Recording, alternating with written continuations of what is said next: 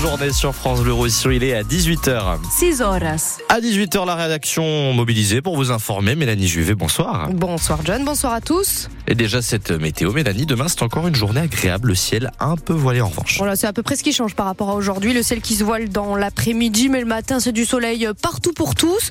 Le vent reste très faible demain et des températures qui pourraient atteindre, c'est à signaler, 17 degrés dans l'après-midi en montagne, jusqu'à 20 degrés en bas conflant et 16 en plaine. now. Et on commence par un point route parce que c'est compliqué hein, ce soir, Mélanie. Oui, les répercussions toujours de la manifestation des agriculteurs euh, sud-catalans, c'est bien chargé, voire bloqué ce soir sur certains axes, Stéphanie Morin. hein. Oui, impossible euh, déjà ce soir d'emprunter la 9 et de sortir de la 9 via le péage sud de Perpignan. Péage sud fermé. La préfecture a décidé de fermer cette barrière de péage jusqu'à 21h pour éviter un engorgement encore plus important sur les axes secondaires.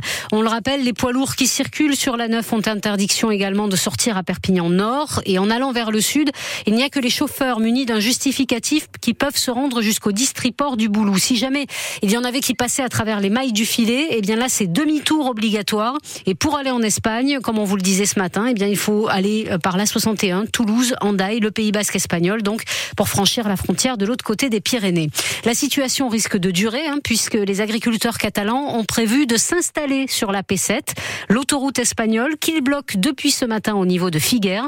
Ils s'y installent pour la nuit selon le diario de Gironne et c'est aussi bloqué ce soir au niveau du col d'Ar en Val-Espire. Une soixantaine d'agriculteurs du Val-Espire euh, du- de notre côté et du sud sont sur place et ils ne laissent là non plus passer aucun véhicule. Voilà, les agriculteurs catalans qui sont bien décidés donc à camper sur l'AP7 pour, disent-ils, couper dans les deux sens avec l'Europe puisqu'ils protestent notamment contre la concurrence déloyale euh, de la marchandise marocaine notamment et qui demandent aussi une vraie prise en compte des dégâts de la sécheresse sur leur culture. En parlant de sécheresse, le ministre de la Transition écologique Christophe Béchu viendra dans les prochaines semaines à ce sujet dans les Pyrénées-Orientales.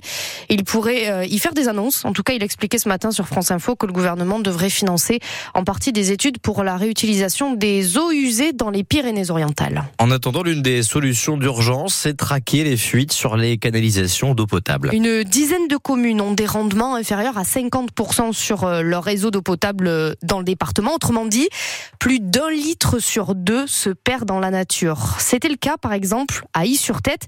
Mais, Simon Colboc, la commune s'est lancée dans de gros travaux pour tenter d'inverser la vapeur. Oui, parce qu'en 2016, le constat est terrible. À I, 400 millions de litres sont dilapidés chaque année dans le sous-sol. C'est l'équivalent de 16 000 piscines olympiques perdues chaque année. Le maire, William Burghofer. Nous avions un, réseau de canalisation qui était euh, ancien, très ancien, euh, qui datait de 1960. À un moment donné, euh, il y a des priorités et la, priorité là, c'est de pouvoir donner de l'eau à nos populations. Il y a quand même urgence. Mais le chantier est gigantesque. À I, le réseau d'eau mesure en tout 38 km. C'est la distance entre I et Canet. Faut donc y aller très progressivement. hein. 10 km de canalisation ont déjà été rénovés. 7 autres kilomètres le seront ces deux prochaines années. L'objectif, c'est d'atteindre les 75% de rendement. C'est la moyenne du département. Évidemment, ces travaux coûtent très cher. 1 million d'euros par an pour la ville d'Ille depuis 2016. L'agence de l'eau, le département participe aussi. Sauf que face à la sécheresse, Simon, le maire le sait déjà, le maire des sur tête ça ne suffira pas. Oui, le forage de la commune d'Ille, le forage du Boulès, au plus bas, à 2,95 m. C'est trois fois moins que l'an dernier à la même époque. S'il ne pleut pas, d'ici quelques semaines, le forage sera à sec. Alors la ville d'Ille puisera son eau dans le Pliocène, hein, ces nappes très profondes qui mettent beaucoup de temps à se reconstituer. Euh, Pour puiser assez d'eau, la commune a déjà acheté une sorte de super pompe, une nouvelle facture, 60 000 euros. Problème, la loi fixe des limites hein, au forage dans le Pliocène. Et l'an dernier, pour lutter contre la sécheresse, la commune d'Ille avait aussi pris la décision de fermer sa piscine municipale pendant l'été. Une enquête ouverte après la découverte du corps d'un septuagénaire à Toreil-Plage. C'est un passant ce matin qui a alerté les secours et les gendarmes aux alentours de 8 heures. La victime se trouvait dans l'eau à un mètre du sable. Il n'a malheureusement pas pu être euh, réanimé. La piste criminelle est écartée et selon les premiers éléments de l'enquête, il pourrait s'agir d'un suicide. L'hommage à Robert Badinter teinté d'une polémique. La famille de l'ancien ministre de la Justice ne souhaite pas la présence du Rassemblement national ni de la France insoumise pour l'hommage national de demain. Malgré cela, deux élus insoumis seront présents, les députés Caroline Fiat et Éric Coquerel. Le groupe LFI se défend dans un communiqué. Un hommage national est un hommage national. Nous y sommes invités et nous y serons représentés. De son côté, Marine Le Pen confirme qu'aucun élu RN ne sera présent demain.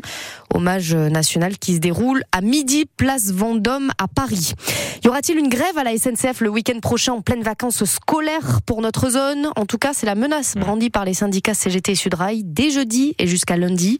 Sur RTL, le PDG de la SNCF, Jean-Pierre Farandou, appelle les contrôleurs à réfléchir. Il rappelle qu'une prime de 400 euros est débloquée pour les cheminots en mars, notamment. Et puis, c'est une voix très connue des Français qui s'est éteinte, Mélanie. Alors vous allez forcément reconnaître Ed John. Euh, voici un extrait. Rien n'est terminé. Rien. Tout continue à cause de vous. C'était pas ma guerre. C'est Ah oui. vous qui m'avez appelé, pas moi. Là, vous avez reconnu Ah oui, John Rambo. Exactement, la voix graveleuse de John Rambo, évidemment, encore celle de Rocky Balboa. Derrière la doublure de Sylvester Stallone se cachait Alain Dorval, comédien et dramaturge, qui s'est éteint la nuit dernière à l'âge de 77 ans. Il avait doublé une trentaine de films, l'acteur Nick Nolte aussi, ou encore un méchant des studios Disney, patibulaire. Écoutez-le dans le film d'animation Mickey, Donald et Dingo, les trois mousquetaires. Tricheur, menteur, c'est tout moi. C'est ma vie, c'est ma loi. Je suis un gros vilain, pas pour et voilà pourquoi. La cigogne à peine passée m'a moissé, exclamé Quelle horreur, je n'en veux pas. Malheur, pauvre de moi. Je l'avais pas celle-là. Exactement, Alain Dorval qui savait chanter grande voix du doublage en France. Il est décédé d'un cancer à Paris. Il était aussi le père d'Aurore Berger, la ministre déléguée à l'égalité femmes-hommes. Vous avez plus d'extraits sur ces doublages célèbres à voir en vidéo sur euh, francebleu.fr.